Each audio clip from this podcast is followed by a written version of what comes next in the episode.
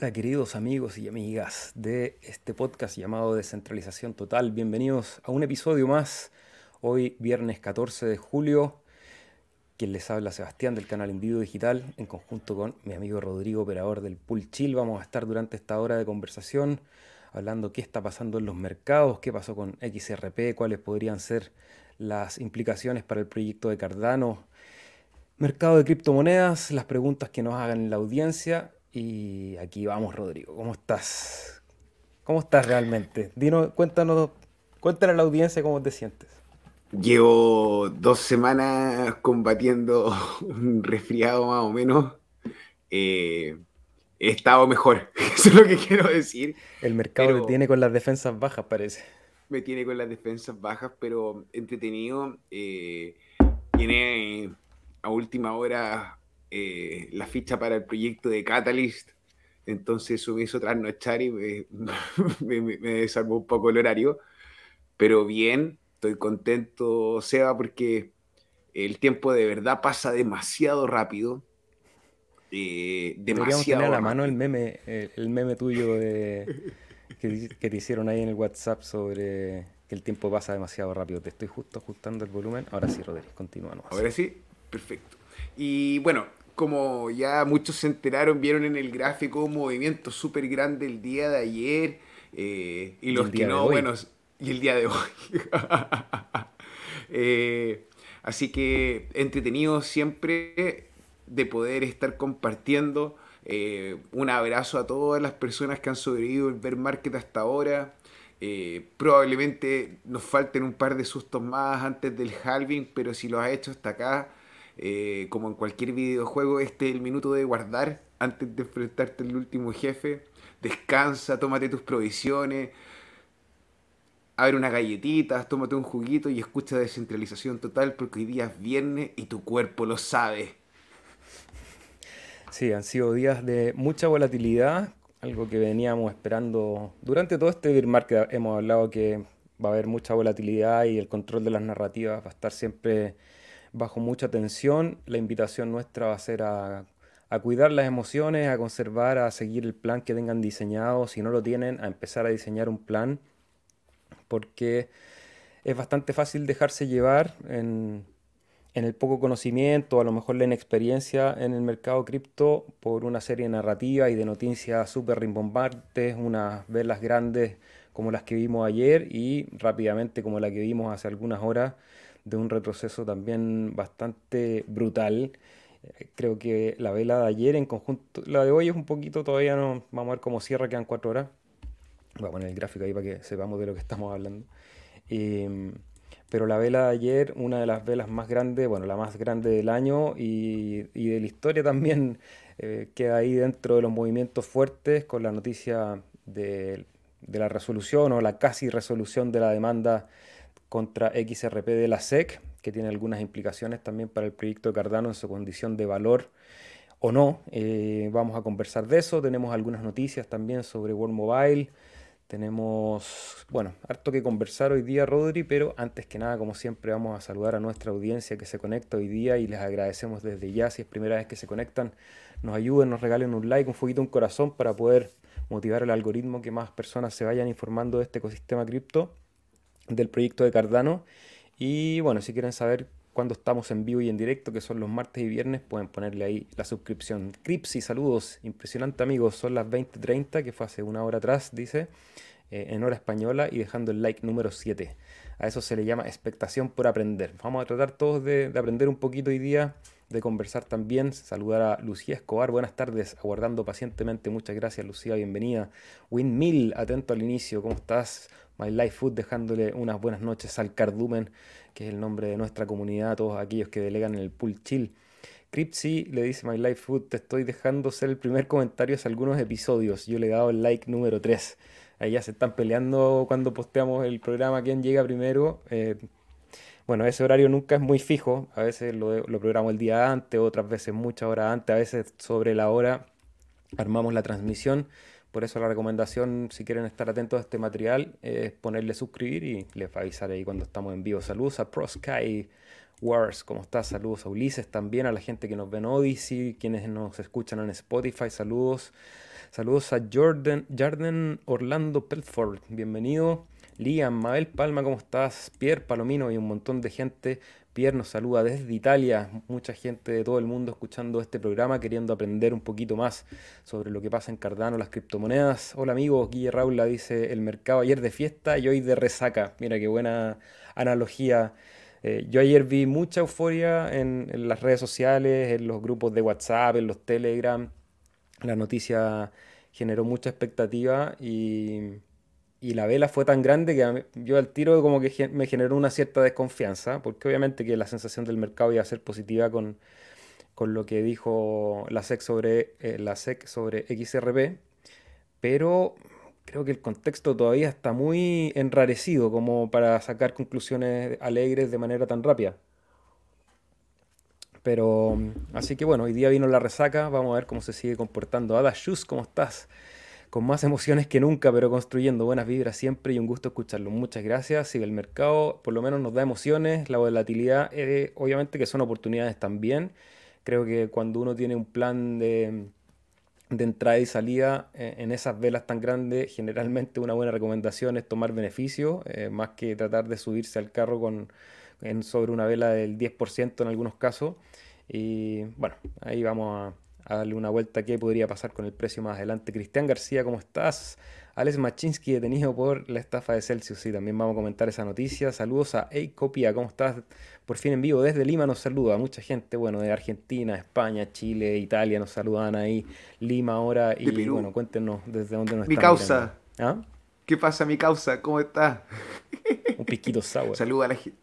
Qué rico. Saluda a toda la gente de Lima, que tenemos igual una comunidad en Perú, la comunidad en Cardano, no todos delegan en el pool chill, pero la comunidad es fuerte, eh, así que un saludo a toda la gente que nos está escuchando y que habla español y a los que están haciendo el esfuerzo, que nos miran desde Brasil, desde Japón, desde Ucrania, desde Rusia, desde Italia. Gracias. Mamma mía. Usted, mamma mía. Bueno, partimos este programa con nuestra querida Ada en el par con dólar en 0.324, por lo menos eh, superamos lo que había sido la resistencia de los 0.3, que habíamos tenido bastantes intentos de superarlo sin mucho éxito. Con la noticia de ayer supera ampliamente el rango, se vuelve a meter en esta zona de liquidez que tenemos marcada hasta los 0.36, de hecho llegó a la zona de resistencia de los 0.37 en algún momento de la vela eh, de hoy, que, fue la continuación del movimiento de ayer, pero ya hay un fuerte retroceso hasta los 0.32, como les decíamos. Ahí si, si vemos la vela de ayer alcanzó un 31% en su momento más alto y ahora el retroceso está, si lo ponemos aquí con la regla, devolviéndose un 16%. Así que una verdadera montaña rusa. Eh, cuéntenos ustedes qué plan están siguiendo para poder absorber esta liquidez. Vemos que el Bitcoin, que en un primer momento también eh, retrasó el movimiento al alza, primero subieron las altcoins y después el Bitcoin ya tiene un retroceso, incluso ese retroceso en la vela diaria envuelve a la vela anterior, entonces eso es una señal que yo creo que el retroceso podría ser incluso más grande y no me extrañaría, como decías tú, Rodri, de tener nuevas sorpresas en, en algunos mercados a la baja. Eh, creo que el martes lo conversamos, si es que no fue el viernes, que parte de las billeteras que tiene el gobierno de Estados Unidos en Coinbase con los bitcoins que habían confiscado por la ruta de la seda, o el famoso Silk Road, si alguno de ustedes lo había escuchado en inglés, eh, estaban saliendo al mercado. armas ahí en Silk Road? no nos digan, no lo dejen en los comentarios, pero nosotros sabemos que ustedes estaban ahí, el cardumen está en todos lados. Entonces, Estamos ganándonos los strikes de YouTube. no sé si no sé si esto tiene que ver la razón de hoy día la presión a la baja eh, por parte de Bitcoin que ha sido un movimiento bien volátil bien fuerte el día de hoy. Creo que la subida ayer eh, y el movimiento del mercado de las altcoins en particular si nosotros sacamos de la ecuación al Bitcoin y las monedas estables eh, viene a un poco a responder a tocar una resistencia que había sido el soporte anterior y en particular creo que aún hay posibilidades de que sigamos bajando en el caso de Cardano. Eh, me duele decirlo porque soy un Cardano Bull así hasta el tomo y lomo, pago el arriendo, el pan, todo con Cardano, entonces quiero que suba, quiero verlo hacia arriba, pero creo que después de haber hecho un lower low o una nueva, un nuevo bajo, un nuevo piso dentro de este mercado bajista, las posibilidades eh, de haber tocado esta resistencia de los 20, 21, que es la línea azul, ¿cierto, Seba? Si no me equivoco. la media móvil. La azul, esa es la de 200 ah. periodos. Ok, la de 200. diario. Bueno, mira, que se podría hacer como el movimiento del mercado y hemos tenido una performance baja del movimiento promedio del mercado. Entonces llegamos a esa resistencia, eh, puede ser que quede mercado un poquito, queden oportunidades para bajar, pero desde mi perspectiva quedan menos de 300 días para el halving el, año pasa súper rápido. Un año son 52 semanas, 73 épocas para los más fanáticos. Ustedes saben. Lo 104 capítulos de descentralización total. God Mire, entonces, si ustedes nos ven, nos escuchan y comparten y saben de lo que hemos estado hablando, eh, y no tienen por qué ser unos expertos, sino que simplemente el hecho de estar participando en esta tertulia eh, saben que esto funciona en ciclos y el mercado rota. Yo me acuerdo en septiembre que debía haber vendido, pero no vendí y dije, mm, el mercado está rotando, vamos a ver precios más bajos. Tal cual, el mercado está rotando. Entonces en este minuto lo que estamos viendo son, creo, a mi parecer, las últimas fases. Eh, no, no, es bueno volverse loco, pero eh, tener claro que esto es un, que el fundamento es fuerte, que la tecnología que se ha desarrollado por medio sigue avanzando, actualizaciones de la escalabilidad de Cardano siguen ocurriendo. Entonces, independiente de la performance del mercado en este minuto, queda tiempo todavía para acumular. Sí, a mí me gustaría ver este retroceso apoyarse en los 0.3 y que esa resistencia que tuvimos durante todo este año, durante todo este trimestre, perdón, se transforme en un soporte y a lo mejor eso ir armando ahí una nueva formación de reversión, pero claro, como decís tú, Rodri, habiendo hecho ese máximo más bajo, hay que siempre tener atención con, con esa narrativa que hablábamos al principio, de no dejarse llevar tampoco por tanta euforia, porque el ambiente frágil, recordemos que los cisnes negros están a la orden del día, aunque no sepamos de dónde vienen, uno puede oler o intuir más o menos qué noticias podrían llegar a generar nuevas debacles en los mercados, la situación global todavía está tensa, eh, hay una situación de guerra y una serie de cosas que con la manipulación de la prensa y, de, los, robots de liquidez pueden llevar el precio más abajo. ¿En qué temporalidad eso, hermano, estamos viendo el gráfico? ¿Diario? ahora en diario, diario Cardano dólar sería hermoso que ese fuese el doble bottom, por darte un ejemplo, y que eso marcase el final del ciclo bajista. interesante. Sería hermoso, hermoso. Bueno, y dejamos atrás un poco el gráfico, a lo mejor lo retomamos al final, lo voy a dejar aquí, no lo voy a cerrar. Pero vamos con las noticias porque había mucho interés y ya probablemente todos los que están escuchando este podcast lo saben. De alguna, de alguna fuente han leído la información que Ripple gana su caso contra la SEC al dictaminar la juez que XRP no es un valor. Hay algunos paréntesis, por lo menos de la información que yo pude recabar de esta noticia. El caso no está completamente cerrado, en el sentido que el caso que, tiene la SEC en contra de XRP no está ganado, como dice eh, literalmente esta noticia de Cointelegraph. Si hay un avance, y lo que me parece sí relevante es que efectivamente se menciona que XRP no es un valor. ¿Y por qué reaccionaron todos los mercados de las altcoins, o no todos, la gran mayoría, a, esta información es porque recordemos que hace algunas semanas en las demandas que había hecho la SEC a Coinbase y a Binance, dentro de sus argumentos en la demanda aparecían muchas criptomonedas proof of stake como eh, valores, determinadas como valores. Entonces ahora con la dictaminación o el dictamen del juez diciendo que XRP no es un valor, uno podría asociar o intuir que el resto de las monedas que en las anteriores demandas fueron mencionadas como valor para el sistema judicial estadounidense estarían determinadas no como un valor. Entonces por eso hubo una reacción positiva del mercado, Rodri. Eh, ok, súper importante, técnica básica. Habíamos evaluado que, el test, que había una herramienta para evaluar si es que había una acción, una criptomoneda, una herramienta financiera cumplía con las condiciones para ser considerado un valor o un security. El test de Howey. Entonces, en este minuto, gracias a las herramientas que ofrece el mercado. Eh, el, trading tú no sabes directamente a quién le estás comprando la acción. Cuando yo voy y compro a no sé si le estoy comprando al Carlos Hoskinson, al Seba, a ti en la audiencia, a la Fundación Cardano. Eso, o a, o a Pepe, o Juanito, da lo mismo. No lo sé. Eso ocurre debido al software. Entonces, parte del argumento es que el, cuando Ripple vende a mercado eh, los, los, tokens de XRP y son consumidos por el retail, como es a través de esta plataforma, que es un exchange donde eh, existe el anonimato, no se genera este compromiso de sacar un profit por el esfuerzo de la persona o el grupo que está administrando este proyecto. Entonces, eso es muy bueno. ¿Por qué? Porque nosotros entre el ecosistema de Cardano tuvimos una ICO, sí, eso es cierto, pero la tuvimos en Japón, bajo la regulación japonesa.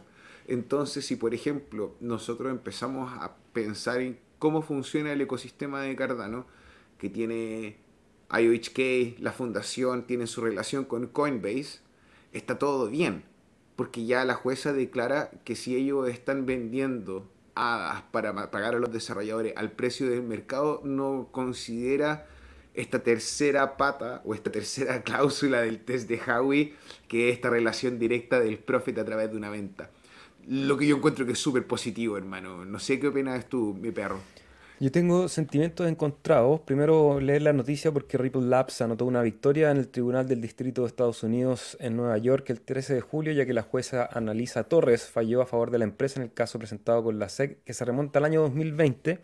Y quería hacer un paréntesis primero para en la misma técnica básica, entender un poquito qué es lo que es XRP, que es una blockchain que lo que busca es ser un sistema de pagos internacionales eh, principalmente enfocado en, el sistema bancario tradicional.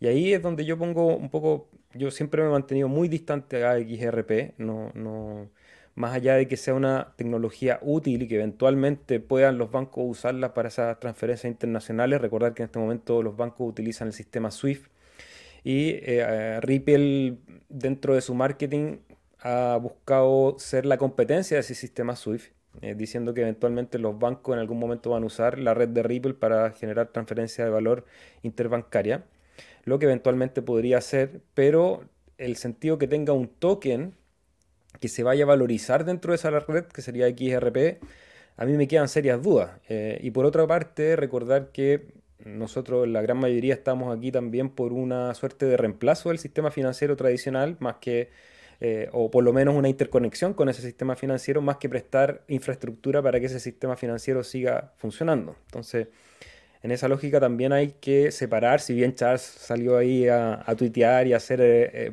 un, acto de, de hermandad con la gente de, de, XRP, creo que son intereses completamente distintos los que albergan la red de Cardano en este caso, que es la que trabajamos nosotros con la de XRP, eso por una parte.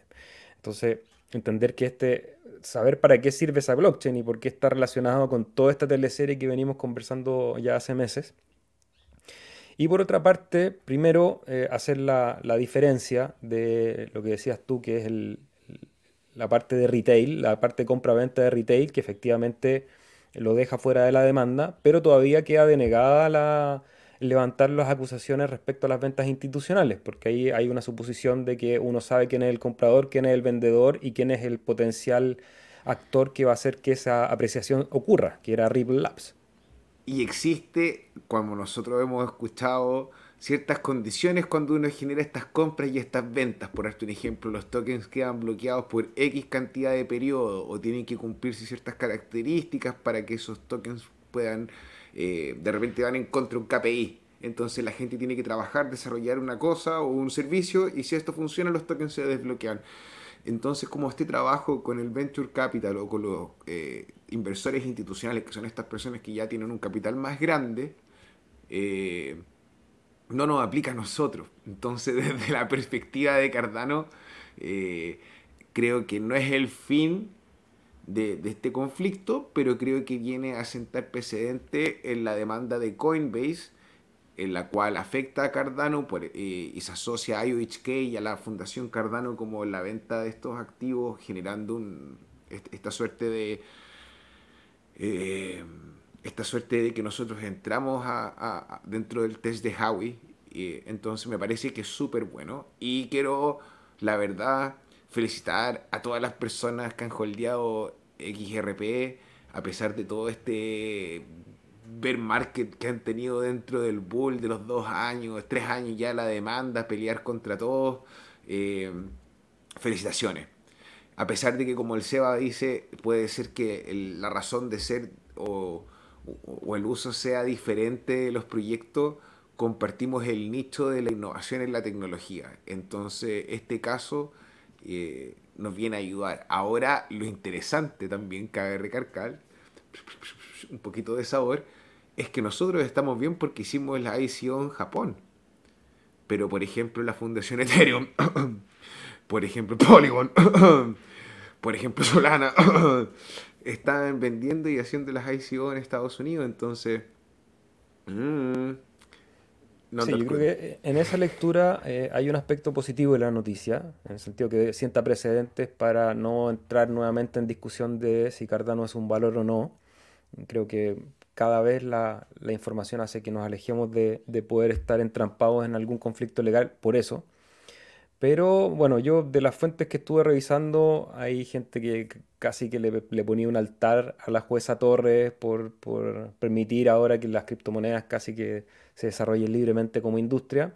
Eh, y otra gente que estaba bastante preocupada por la noticia porque tampoco sabemos las implicaciones futuras que pueda tener todo esto. Eh, como les digo, o sea, es un caso que da un paso importante en cuanto a la información, pero no se cierra. Entonces, yo siempre llamar a la calma también para ir leyendo estos movimientos del mercado. Aquí si Explorer eh, profundizó con algo que ya nos decía Rodrigo, que tiene que ver con qué es lo que ha hecho Cardano eh, bien para que ahora que viene la legislación no tenga que pasar zozobras, digamos, con si es que va a ser un valor o no ya lo explicaba Rodri, que es que la, el ICO, la, primera venta de tokens, se realiza en Japón y no en Estados Unidos. Segunda cosa importante es que se celebra esa venta con una suerte de voucher. Uno compraba un ticket, un voucher que tenía una representación en el futuro en tokens. Entonces no hay una compra ni siquiera directa del token en un primer momento. Entonces esas cosas, eh, junto con que ya la jueza dijo que XRP no sería un valor, uno podría sumar esta información y con el trabajo de gobernanza que se está haciendo, de manera que la red cada vez es más descentralizada, no se le puede dar autoridad a una sola entidad dentro de la red por el crecimiento de la misma. Hoy día son muchos actores eh, grandes y pequeños que hacen que la red vaya hacia adelante o hacia atrás, esperemos que hacia adelante, pero también es parte del juego que, que alguna de las entidades pueda remar en el sentido contrario. De momento creo que no ha sido así. Entonces, son, son argumentos que van dejando eh, un poco la traza de cómo vamos a leer a Cardano en las futuras peleas legales que seguramente van a seguir apareciendo. Eh, ahora, cosas interesantes que a lo mejor en la noticia que está antes no aparecieron, que fue que la jueza Torres dijo, nosotros entendemos y podemos ver que la administración de Biden definitivamente no les gustan las criptomonedas, no, las, no les gustan. Pero no es el rigor de ello dictaminar la ley. Esto, esto nos pertenece a nosotros. Entonces, eh, todo esto es un show, todo esto es una teleserie de repente demasiado exagerada, hemos ido haciendo las cosas bien. Al que si quiere ir incorporando en el ecosistema y no lo haya hecho, está bienvenido siempre con mucho, con poquito, a nosotros nos da lo mismo, porque puede ser que suene raro o que no tenga coherencia, pero al final de cuentas nosotros estamos accediendo a una tecnología y a un protocolo. Y nosotros estamos conversando de lo que pasa no tan solo con IOHK o con Emurgo o con la fundación, sino de lo que ocurre alrededor del mundo con cientos de grupos que lo componen miles de personas que están trabajando en el protocolo. Entonces, seremos la red más descentralizada del mundo, lo veremos con el índice de descentralización de Edimburgo. Voy a aprovechar de descentralizar este programa e ir saludando y leyendo comentarios de la gente que participa en el chat. A González desde Puerto Rico, gente se suma de todas partes del mundo. A Miami saludamos. Pascual Guarente, ¿cómo estás? a Pelotillehue también, que es un lugar en el metaverso de, la cultura popular chilena. Saludamos a Leoncio Cirilo. Nos dice que algunos están con sonrisa por la noticia de ayer y la sentencia a favor de XRP y el bullroom de las altcoins. Calma, calma, hodl, hodl. Yo comparto la idea de Leoncio, bastante calma con estos movimientos, leer las noticias con altura de miras, con distancia también. Y ayer en algún momento Pensé incluso sumarme a la euforia colectiva. Dije, voy a hacer algún video ahí para el Twitter y hablar de la noticia. Y estaban todos queriendo hablar de la noticia. Y yo mismo me hice un llamado a la calma, decir, bueno, mañana hay un podcast en que vamos a leer la noticia con un día de distancia, ver qué pasa. Terminó siendo positivo porque, claro, haber, haber hecho demasiado euforia con la vela gigante que tuvimos eh, es muy distinto darla con la perspectiva con la vela de retroceso que tenemos hoy día y con las nuevas lecturas que aparecen sobre esa noticia. Así que también siempre con calma, con un plan más desarrollado, Leoncio. Muchas gracias por compartir tu idea. Roberto Jiménez, Andrés León, muy buenas. Hoy escuchando desde Madrid mientras mis hijos juegan un poco en el parque. Saludos ahí a Madrid, debe estar muy caluroso, así que eh, hidratarse con los hijos, Andrés. Capone TV, saludos compañeros. ¿Sabíais que Cardano invirtieron en Bit2Me, un exchange regulado por el Banco de España, y Telefónica también invirtió con 14 millones de euros. No sabía, ¿no? o no, tenía recuerdo de esa noticia, Rodri. No sé si es una noticia nueva o antigua, ahí que nos cuenten ahí. Hermano, colectiva. Esta es la cara de alguien que se acaba de sorprender. Qué buena noticia. No conocía la noticia que pone así. Gracias por compartir y ahí si es que nos puede dar fuente para, para revisarla, ideal. Andrés dice, yo les conozco desde el 2005, ya os conté alguna vez, su, ventaja no es la tecnológica, son los que más contactos tienen en el mundo criptofinanciero tradicional y en el mundo anglosajón. Eso es muy valioso, tener experiencia y haberte caído y levantado. Me, refiero, o sea, me imagino que se refiere a XRP. Eh, sí, sí, o sea, XRP el que estaba ahí haciendo lobby con el sistema bancario y por eso yo pongo la atención de que está bien, son parte, como dijo Rodri, de, la industria de la innovación y del desarrollo digital y de esta nueva, nueva oleada de Web3, pero también hay que ver con quién están jugando Alex, saludos hermanos, larga vida al cardumen, muchas gracias Alex. Y seguimos con las noticias porque, bueno, parte de todo esto que venimos hablando involucra los ETFs de Bitcoin que habían sido presentados y ya la SEC está comenzando a revisar las aplicaciones de ETF de Bitcoin de BlackRock y de Fidelity, eh, junto con otras más, son estos ETF en spot de Bitcoin que también eh, dentro de las especulaciones si van a traer presión alcista o bien bajista para el precio del activo porque por una parte estos ETFs probablemente van a necesitar comprar Bitcoin para poder negociar y ofrecer estas herramientas a sus clientes. Eh, pero también podríamos pensar de que todas estas entidades ya, ya han ido acumulando Bitcoin y que ya esa parte la tengan cubierta y con el ETF como una herramienta secundaria puedan tener mayor espacio de manipulación dentro del precio, pensando que también tienen un ETF para movimientos apalancados. Entonces, bueno, yo no soy ingeniero eh, económico para poder hacer toda la matemática que significa, pero uno podría eventualmente pensar que teniendo más herramientas para hacer el malabarismo, podrían ir eh, diseñando una estrategia de manipulación de precios. No sería extraño, por lo menos.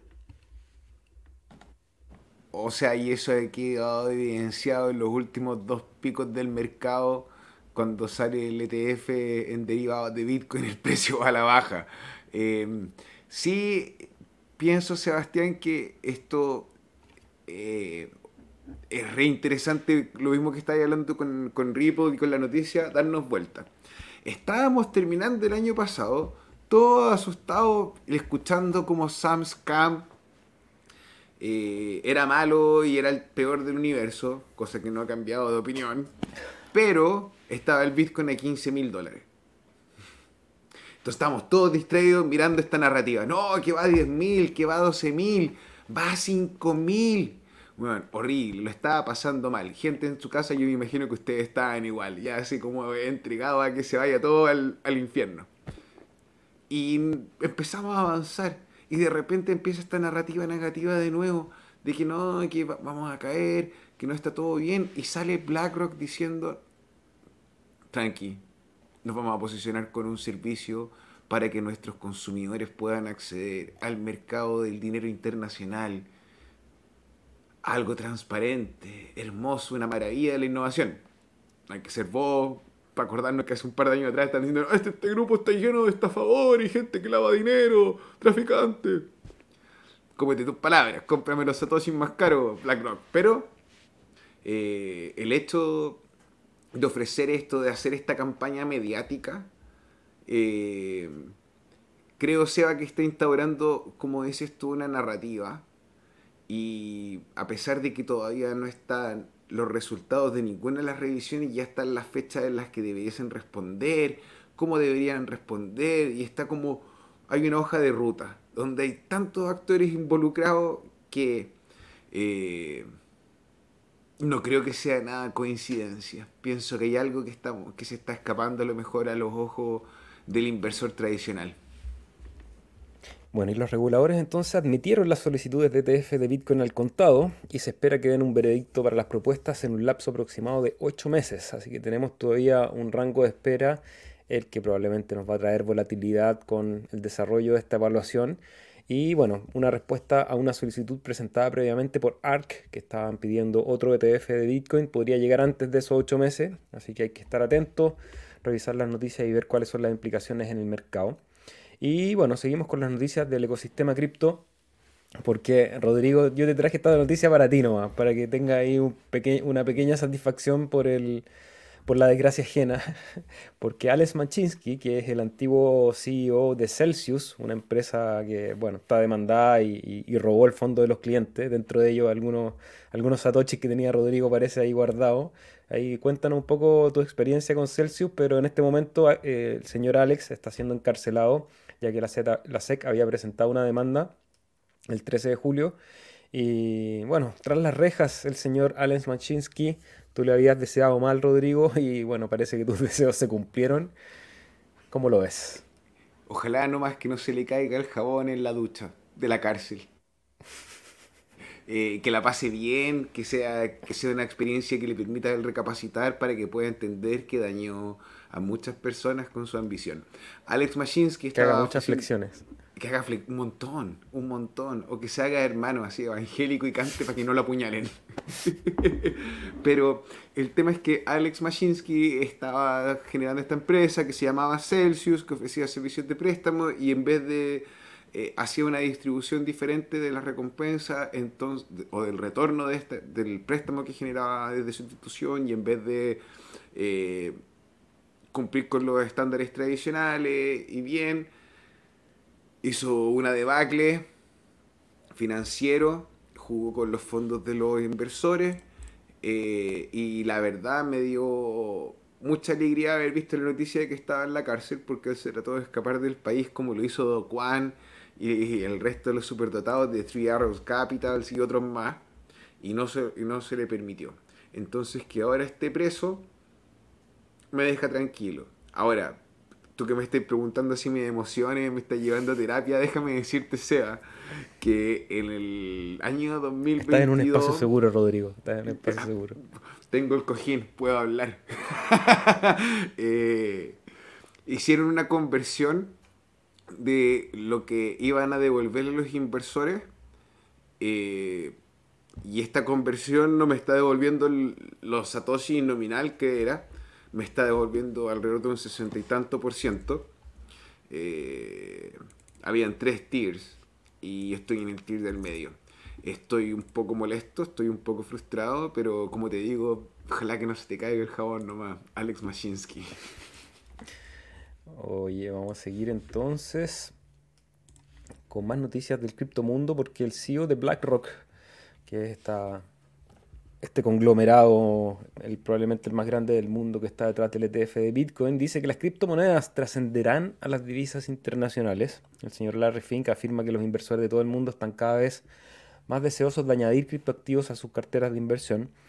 Una, noticia que, claro, viniendo de la voz de, la persona que está a cargo del mayor manejo de capital del mundo, eh, podría ser leído de manera bastante alcista pero a lo mejor, no sé, no sé qué, qué jugadas están planeando, pero... Por eso yo te decía antes, pues, hermano, porque hoy día en las noticias aparecía en el matinal, sí, gente en su casa, el Bitcoin, el dinero internacional, lejos de los problemas que podemos tener entre los países y los políticos, y mira cómo está el gráfico ahora. sospechoso, a lo menos, sospechoso. Todo lo que pasa es muy sospechoso y para cerrar las noticias del criptomundo, solamente agregar que en Australia también presentan una nueva solicitud para un ETF al contado, un ETF en spot. Ya existe un ETF en Australia aprobado, así que más mercados en el mundo van sumándose a esta fiebre por tener un ETF del Bitcoin. Vamos a ver cuáles son las implicancias, eh, sobre todo en el precio y los coletazos que tienen para el resto de la criptoindustria y dentro de ellas obviamente lo que pasa con Cardano. Rodri, traje una noticia que es meramente un paréntesis, pero creo que nos puede servir también para abrir nuestra, nuestro rango de visión que de repente se centra demasiado en las criptomonedas, pero en el mundo de la tecnología está pasando un montón de cosas, liderado por toda la innovación que ha venido de la mano con la inteligencia artificial. Creo que ya todos los que estamos aquí o que usamos el Internet, alguna experiencia hemos tenido con OpenAI, que es la empresa que está detrás de este chat GPT, esta inteligencia de lenguaje con la cual podemos conversar, pero ya está siendo investigada por el gobierno de, Estados Unidos.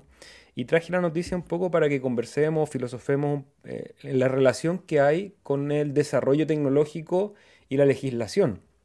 En el sentido que parece que hay una, hay una inquietud muy grande con todo lo que está pasando en el desarrollo de Internet, con las criptomonedas, con la inteligencia artificial y mm, con las realidades virtuales, con los metaversos y los gobiernos, partiendo por el de Estados Unidos, que es el que siempre marca un poco la pauta en estos temas, eh, empieza a generar cierto rechazo cierta atención y, con eso va generando también, ya lo hemos visto, como narrativas detrás de quién está usando estas inteligencias, para qué, cuál es el real estado de avance de estas inteligencias. Entonces, bueno, aquí la noticia nos dice que la Comisión Federal de Comercio de Estados Unidos envió una citación a OpenAI, OpenAI perdón, sospechando que el fabricante de ChatGPT ha incurrido en prácticas que ponen en riesgo la reputación y los datos personales de los usuarios. Entonces, bueno, quería compartir con ustedes esa noticia, Rodri, y antes de preguntarte tu opinión, también contarte que ya está disponible BERD o BARD, BARD, que es la herramienta BARD, de inteligencia artificial de Google, una, también una herramienta de, inteligencia de lenguaje. Mira, me borró el. Ah, no, aquí está el chat que tuve con él. Eh, un desastre, Rodrigo. Es más cool que. Es un desastre. Mira, a mí lo personal me gusta más que ChatGPT. ¿Tú lo ocupáis en español o en inglés? Lo ocupado, ahora lo ocupé en inglés y en español. Yo la ocupo, yo la he ocupado solo en inglés y me he dado, bueno, a ver, gente en su casa si no entiende que esto es lo que ocurre que estamos hablando con las plataformas de inteligencia artificial, no es que uno pueda tener acceso a un terapeuta y que te pueda dar respuestas, sino que es una base de datos gigante, es un modelo de lenguaje que hace consulta a la información a la cual está asociada o la cual tiene registro, la cual se le carga en el sistema.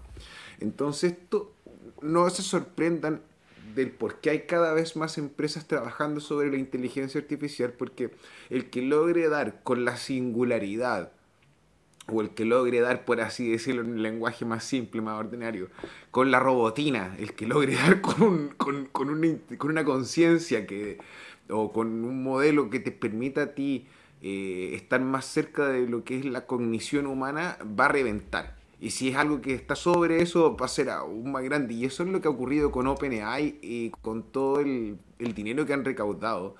Eh, es realmente importante eh, la velocidad del despliegue. O sea, el Bitcoin tiene más de 10 años y la atracción que ha tenido ha sido maravillosa.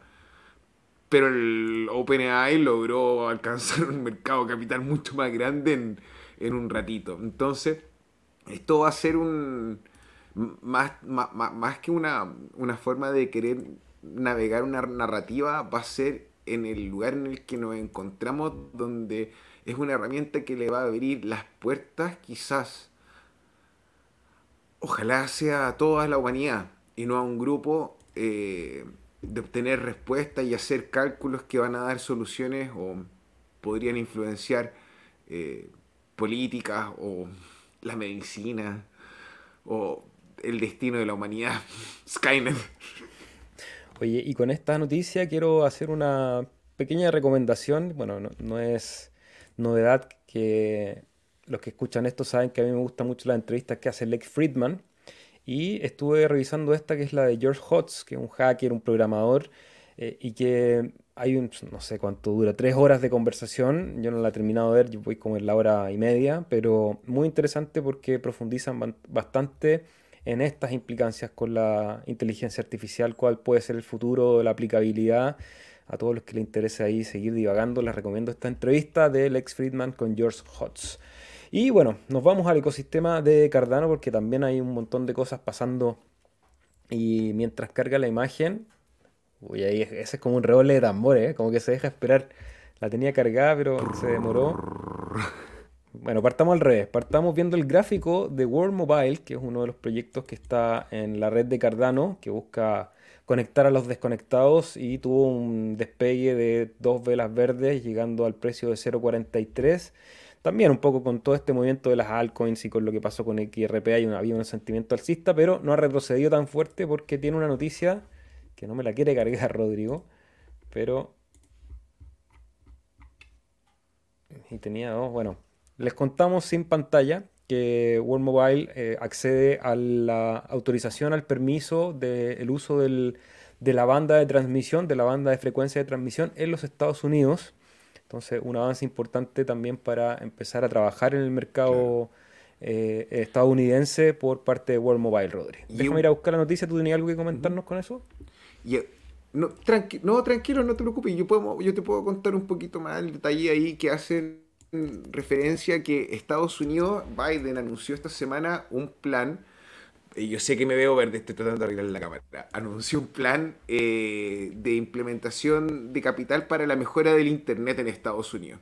Y mejorar la infraestructura y la conectividad. Y cabe justo con el súper buen timing que World Mobile se hace eh, dueño, por así decir, o arrienda, o tiene la, tiene la, tiene el permiso para trabajar con un, espectro de banda y esto podría traer eh, conectividad a lugares en el campo de Estados Unidos que a pesar de ser una nación de primer mundo que tiene servicios decentes, no le llega el Internet a todas las personas.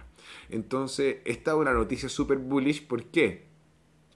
Porque desde el lado de la economía, a quienes no son tan visionarios o son capaces de entender el mercado que se encuentra en África y lo que lo quiere lograr capturar esta iniciativa de hacer el Wi-Fi descentralizado, eh, puede encontrar la necesidad, el recurso y el mercado en Estados Unidos para entregar el mismo servicio y poder ser una empresa más rentable. Entonces, eh, creo que es maravilloso operador de la red inalámbrica descentralizada World Mobile obtiene el espectro con licencia para cobertura en Estados Unidos, nos dice la noticia.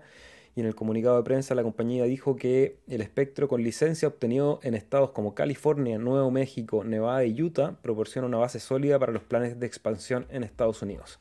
Así que buenos avances para World Mobile. Sabemos que hay, hay varios en la audiencia que tienen algunos tokens y que bueno, se están recuperando un poco. Vamos a ver si logra tener un recorrido más amplio ese movimiento. Y vamos a hablar ahora de Catalyst, Rodri, porque tú ya lo dijiste, tus ojeras lo dicen. Eh, se cerró el, periodo de, postulación de propuestas. El día de ayer eh, era el último minuto para subir proyectos para solicitar financiamiento de la tesorería de Cardano, el cual después vamos a tener que votar todo, así que vayan registrando sus billeteras. Hay hasta agosto, así que en un par de semanas vamos a estar ahí mostrando algún tutorial para los que todavía no se registran. Pero la recomendación ahora va a ser ir a estudiar propuestas, ir a leer propuestas, compartirlas en las redes, déjenos ahí en los comentarios si conocen alguna propuesta que les parece interesante. Si ustedes están trabajando en alguna propuesta, déjenos el link en los comentarios para que lo podamos leer y comentar en la próxima transmisión. Vamos a hacer ahí un, rápido recuento de todas las de todos los proyectos que nacen, sobre todo los hispanoamericanos, que son los que están más cerca de nosotros, pero cualquier proyecto que les parezca interesante, vamos aportando y nosotros les vamos a venir a contar hoy día de los tres proyectos que aquí el equipo presente está solicitando financiamiento. Son tres proyectos bien distintos. Eh, en el que estamos trabajando juntos con Rodri, el que ustedes ya conocen, lo, hemos venido, esta es la tercera postulación, lo hemos ido ajustando, lo hemos ido puliendo y hemos ido avanzando también, que es el documental de que estamos cambiando el mundo y es un documental basado en los desarrolladores de Cardano y en general en, en la vida comunitaria que se está produciendo en este lado del mundo tratando de llevarlo a un lenguaje cinematográfico. Aquí está la propuesta para los que, quieran, los que quieran ir a leerla. La voy a dejar ahí en el chat, Rodri, para si es que alguien quiere ir a revisarla. Eh, está bien detallado, aproveché las últimas horas de ayer a, a, ponerle algunas imágenes para que se vea qué es lo que ya hemos venido haciendo. Ya hay dos capítulos estrenados, está el teaser, Entonces ya un poco se puede ver cuál es el alcance para el desarrollo y la idea de este financiamiento es terminar la edición de todo el material que tenemos levantado y poder seguir levantando material con otras historias que están ocurriendo en este lado del mundo con Cardano y por qué no pensar a futuro ser ambiciosos e ir cubriendo lo que está pasando alrededor del mundo en la red de Cardano. Eh, sería interesante poder ir a documentar procesos eh, desde arriba, no sé, desde poder visitar a Charles y saber qué es lo que está haciendo, ir a ver a Yoji qué está haciendo, a la fundación que está haciendo, pero también a los operadores de pool, a los proyectos que se están desarrollando, a las DApps. Todas esas son historias que están ocurriendo dentro de la red y nosotros queremos asumir el desafío de contar esa historia en este lenguaje. Y además hay una colita en el proyecto Rodri que fue un agregado que le pusimos para esta postulación que es poder generar con todo este material una suerte de base de datos audiovisual de código abierto. ¿ya? Eh, creemos que uno de los desafíos que tenemos como red es ir descentralizando la información que generamos. En el caso de los videos es bastante complejo porque requiere mucho espacio de almacenaje, pero empezar con una suerte de cloud de nube donde los videos que vamos generando, los que no están editados, puedan ir sirviendo como un repositorio para que cualquier persona en la red de Cardano quiera crear contenido, pueda ir a usar esos videos y también para generar una suerte de red colaborativa de desarrollo documental, porque yo me imagino que lo que estamos haciendo nosotros acá está pasando en hartas partes del mundo y lo he, lo he visto, lo hemos visto en los proyectos que están postulando al fondo de Catalyst, hay varios que tienen eh, carácter documental audiovisual. Entonces poder tener una nube donde alojar todos estos videos y que todas esas comunidades que están creando documentales puedan servirse de estos videos, me parece que puede ser un desafío y un aporte también para la red de Cardano, Rodri. Me gustaría partir, Seba, felicitándote. Debo decir que se nota un montón cómo has crecido y, has entendido el, concepto del Catalyst al momento de redactar la propuesta y trabajarla. Eh, quiero felicitarte, hermano. Es inspirador eh, yo soy más flojo. Entonces puedo, puedo ver el esfuerzo que le hay puesto de por medio y, creo que es muy bonito.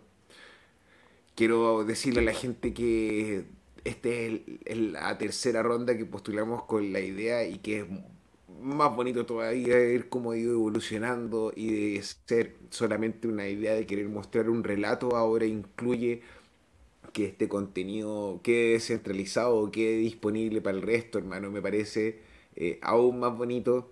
Y, y, a la gente que se pregunta, bueno, ¿y por qué no le han, no se han ganado los fondos y por qué no ha funcionado?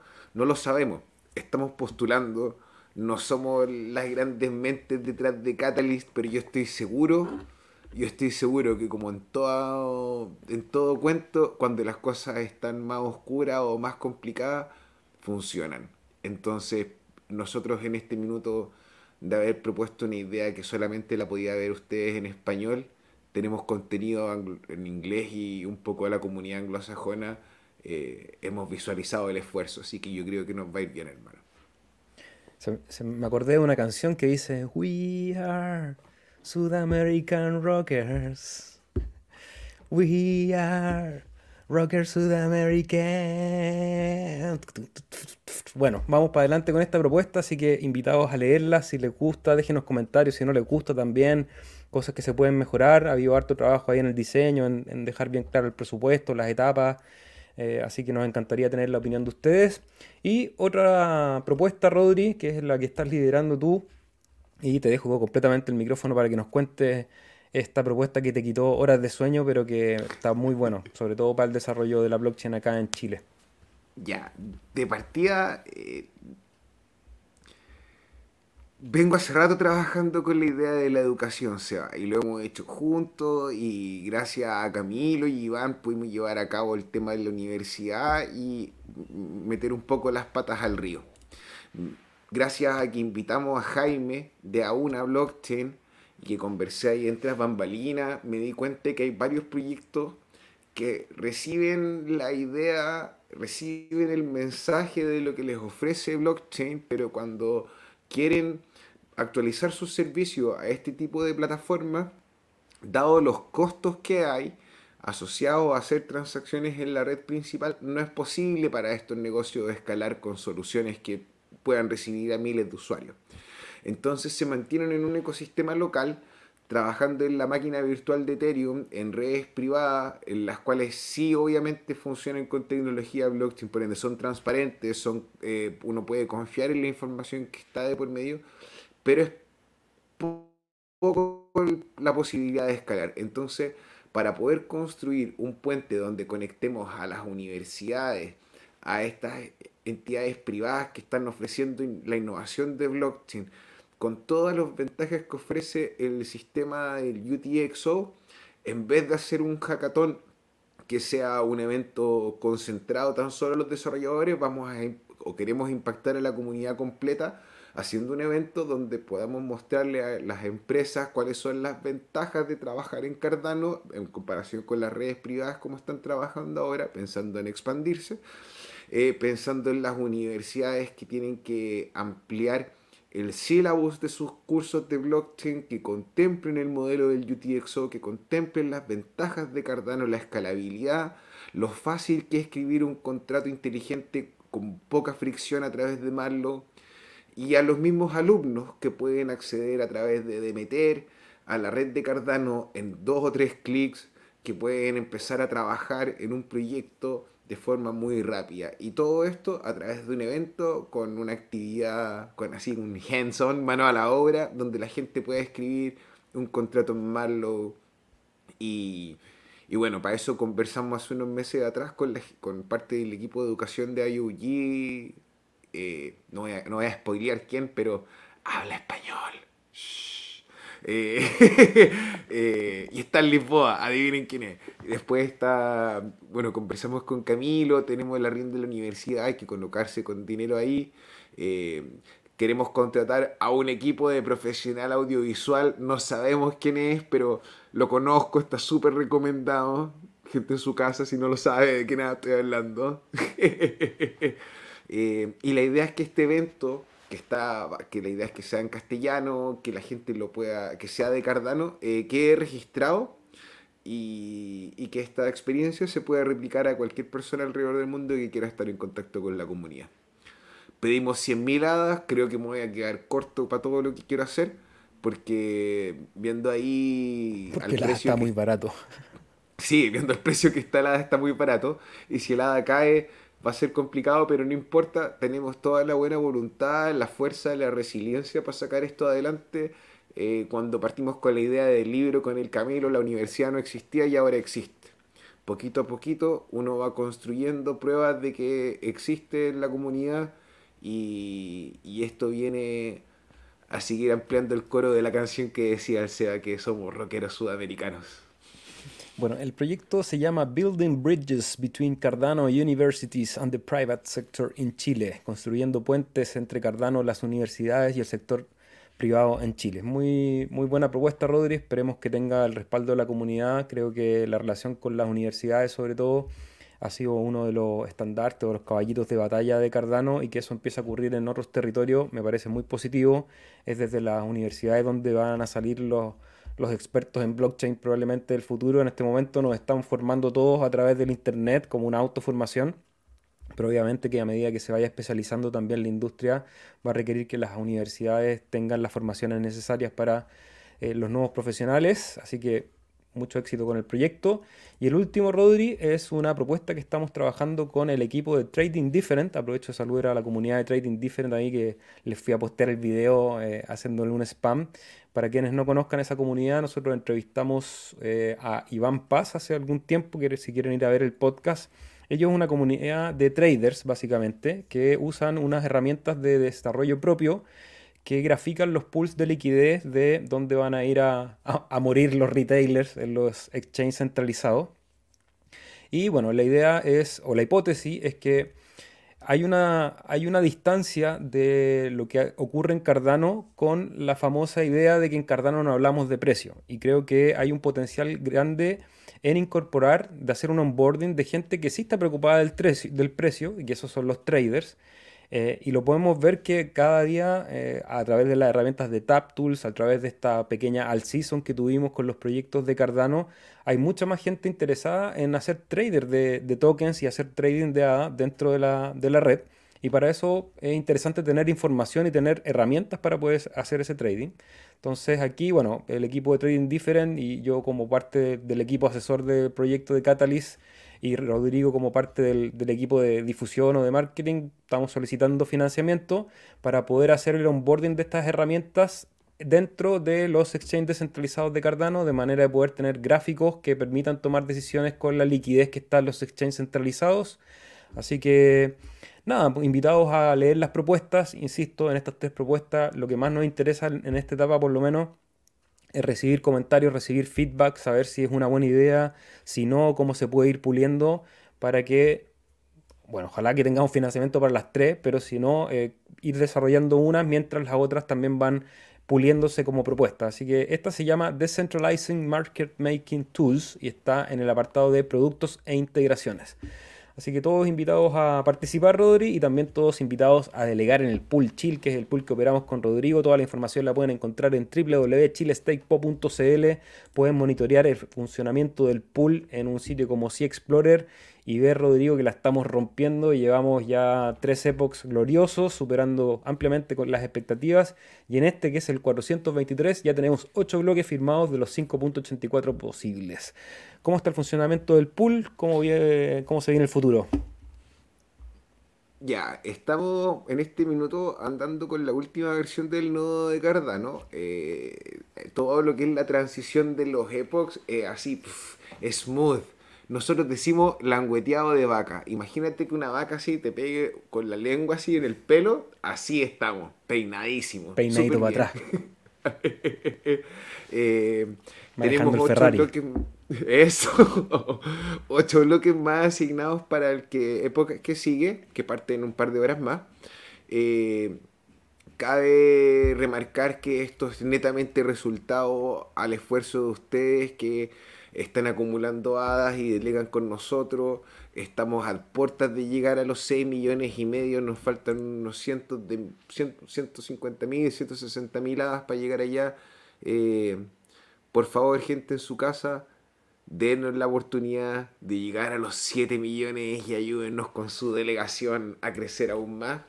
Eh, sí, a todas las ballenas que están escuchando este podcast, no, no, se pongan tímidas. No se pongan tímidos, deleguen el pool chill y ayúdennos con las propuestas también. Creo que es parte de lo que falta para que propuestas de este lado del mundo salgan fondeadas. No es el apoyo de la comunidad, porque lo hemos tenido siempre y, lo pueden revisar ustedes mismos con la cantidad de votos que hemos tenido las veces que hemos postulado financiamiento.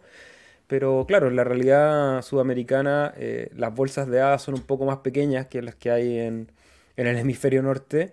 Entonces, si bien tenemos mucho apoyo comunitario, el apoyo en cantidad de hadas no ha sido suficiente, así que si hay alguna ballena ahí que quiera apoyar el contenido que desarrollamos, vénganse para acá y aparte aquí está entretenido Rodri. Y que está, Y lo que está entretenido también es el... ¿ah?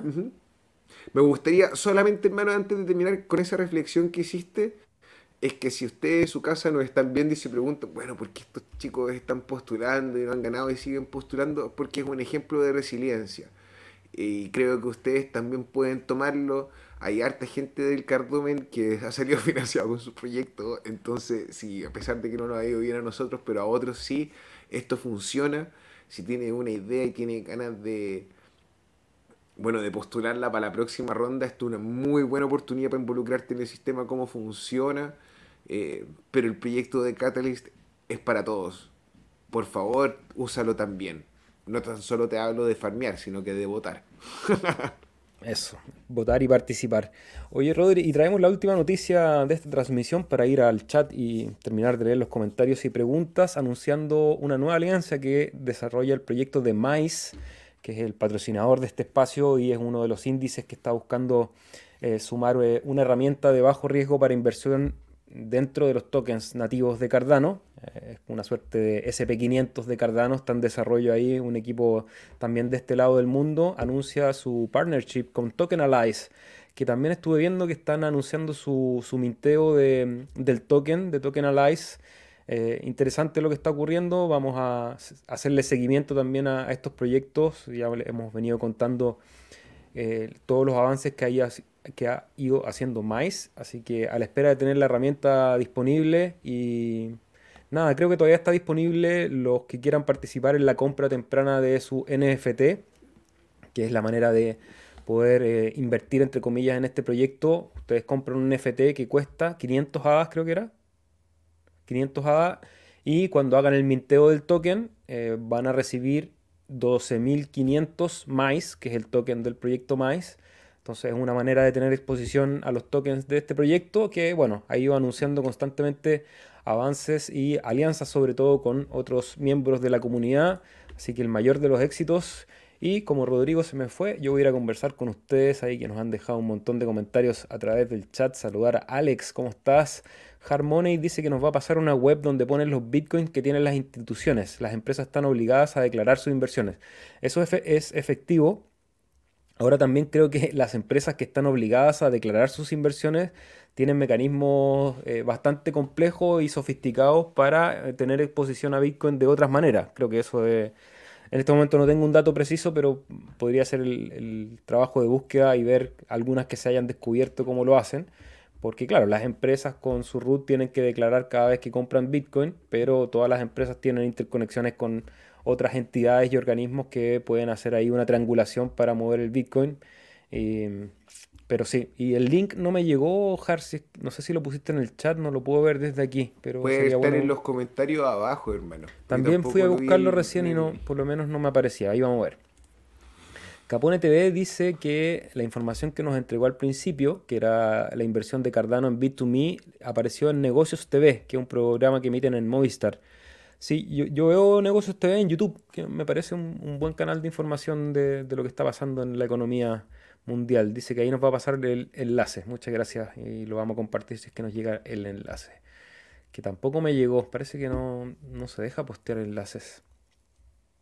Bueno, saludos al empresario del siglo XXI que nos deja su like número 33. Muchas gracias a todos los que nos han apoyado también con, con ese dedito para arriba, ese fueguito, ese corazón que ayuda a que el algoritmo posicione este material y que más gente se informe con las noticias de la semana, con lo que pasa en los mercados. Si es primera vez que participaste en este podcast, te invitamos a seguirnos y se entrega información, pueden hacer preguntas de la tecnología de Cardano, de lo, de lo que está pasando en la red.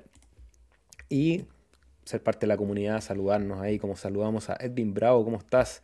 Mira, Javier Robeño Campos, un viejo amigo, dice, hola, quiero empezar a participar en el cardumen, estaquear y votar. Aún no tengo una billetera, iba a comprar una Ledger Nano S Plus. Se solucionó el problema de la actualización del firmware.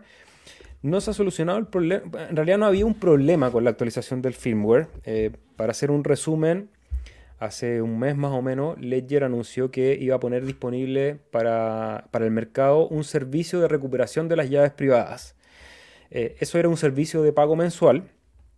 Para que ese servicio se pudiese implementar, tú como poseedor de un Ledger tenías que firmar la autorización para entregar tus llaves privadas, las cuales supuestamente iba a ser manejada con el mayor criterio criptográfico, iba a estar dividida en tres partes pero eso generó mucha resistencia en la comunidad porque se rompe el principio básico del acuerdo que teníamos con las billeteras en frío, que es precisamente tener tú la custodia completa de tus llaves privadas y que nadie más pudiese tener acceso a esas llaves privadas. Entonces, eso iba a ser implementado a través de una actualización de firmware. Entonces, la recomendación un poco de la resistencia contra esta medida fue no actualizar el firmware y buscar una alternativa. Eh, ahora, ellos van a seguir avanzando con su, con su propio proyecto. Eh, creo que hay gente para la cual ese servicio sí va a tener validez y que están dispuestos a sacrificar la autonomía absoluta de las llaves privadas por tener ese acceso al servicio. Eh, yo no soy quien para decirle qué hacer a, cada persona, entonces, eh, si aún así, conociendo los antecedentes que, que, se están presentando y haces tu propia investigación, obviamente, con la información que está en la red, eh, ¿Quieres seguir usando el Ledger? Me parece que es una herramienta que aún sigue siendo válida. Yo todavía no, he tenido la opción de que me llegue el Trezor, así que sigo usando mi Ledger. No he actualizado el firmware. De momento todavía se puede firmar todo sin actualizar el firmware. Entonces, eh, la recomendación sería ir por un Trezor en este momento, pero obviamente que hay otras alternativas, Rodri. No sé qué opináis tú si eh, no estás haciendo staking porque estás esperando a tener un Trezor o un Ledger, te invito a hacerte una billetera caliente en Eternal y a ser cuidadoso con los hábitos. Eh, eso, eso de partida, porque mejor pájaro en mano que tu hadas en Binance. y ahí My Life Food dice que parece más fiable el Trezor. Sí, estamos, estamos un poco de acuerdo con eso. Claro, el tema es que el Trezor es un poco más caro también, entonces un poco ahí hay que tirar a la balanza. De hecho, ahí dice, el, el modelo Trezor 3 cuesta tres veces más caro y cuesta más que mis hadas. Eh, sí, ahora creo que la inversión en seguridad debería ser la primera inversión que uno hace cuando entra al mundo de las criptomonedas. Me parece, por la experiencia de toda la gente que dice, no, que a lo mejor voy a hacer un, quiero hacer un pequeño trade, voy a comprar unas pocas cripto y a ver si sube y después saco ganancia y me olvido de las criptomonedas, recordar que el, mundo cripto es un, un agujero de conejo y porque claro, uno va descubriendo un montón de cosas cuando tiene un poco de criptomonedas. Empieza a descubrir cómo ha funcionado el sistema del dinero para aquellos que no tienen mucha experiencia. Bueno, en el caso de Javier, yo sé que tiene experiencia. De hecho, le voy a compartir con ustedes un podcast, un, perdón, un, blog que hace él con una con un par de artículos que son bien interesantes sobre, sobre todo del flujo del dinero, eh, del flujo de los capitales. Así que, bueno, una persona que, que maneja los temas pero algunos que no teníamos idea de economía y que nunca nos interesó demasiado el mundo porque teníamos la atención en otros lugares, eh, a través de, esa, de ese agujero de conejo que decíamos nosotros, em, de las criptomonedas empezamos a tener una comprensión más completa de, lo que está pasando en el mundo y también de la tecnología, de la parte digital que constantemente está en actualización y, hay que estar ahí revisando qué es lo que ocurre constantemente. Así que eh, en esa lógica invertir, aunque parezca un poco mucho en seguridad, es como tener una, casa, una caja fuerte que en el futuro vas a empezar a, invertir cada vez más tokens y, la tendencia, o sea, la tendencia y la hipótesis es que eh, la adopción de criptomonedas cada vez va a ser más grande. Entonces en algún momento vamos a tener más criptomonedas, la gente va a tener más criptomonedas y para eso es necesario tener una buena herramienta de custodia. ¿Queréis comentar algo? No sé qué. Eh, no, cuando solamente tú, hay algo que me pasa en el corazoncito cuando dices tú, es que la adopción, es que los usuarios van a seguir aumentando. Y yo así, oh, qué maravilloso. Oye, Cripsy dice que pregunta cuál es la diferencia de Platinum con Silver en los NFTs de Mice. Yo sé que nos contaron, pero no me acuerdo, Rodri. No sé si tenéis la información. El, el N, N de tokens que tú recibes. Yo en particular sé y que te puedo garantizar, lo que conozco y tengo claro, es el de 500 a 12.500 eh, token maze. El resto, hermano, te puedo ayudar ahí por dentro por el chat, pero es que ahora no me acuerdo como para no meter las patas. Saludos a eh, Jesús Orellana. Casa, eso... Vamos. Ya está delegando en el Stake Po. Muchas gracias, Jesús. Bienvenido a todos los que delegan con nosotros. Si quieren participar en el Discord, si están delegando, mándenos un correo o un mensaje y les damos el link del Discord.